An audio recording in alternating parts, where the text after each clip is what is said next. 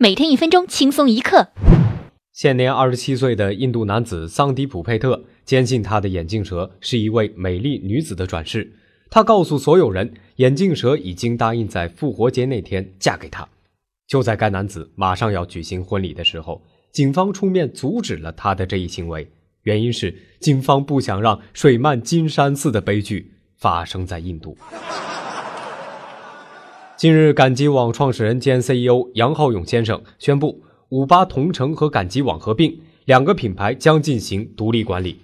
专家们纷纷表示，两大生活服务类网站的合并将会是我国互联网又一次大型震荡。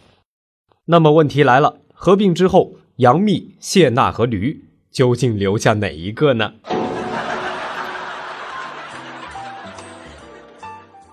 如果您想看到这一则非常有趣的新闻，请关注我们的公众微信账号，并且回复“眼镜蛇”。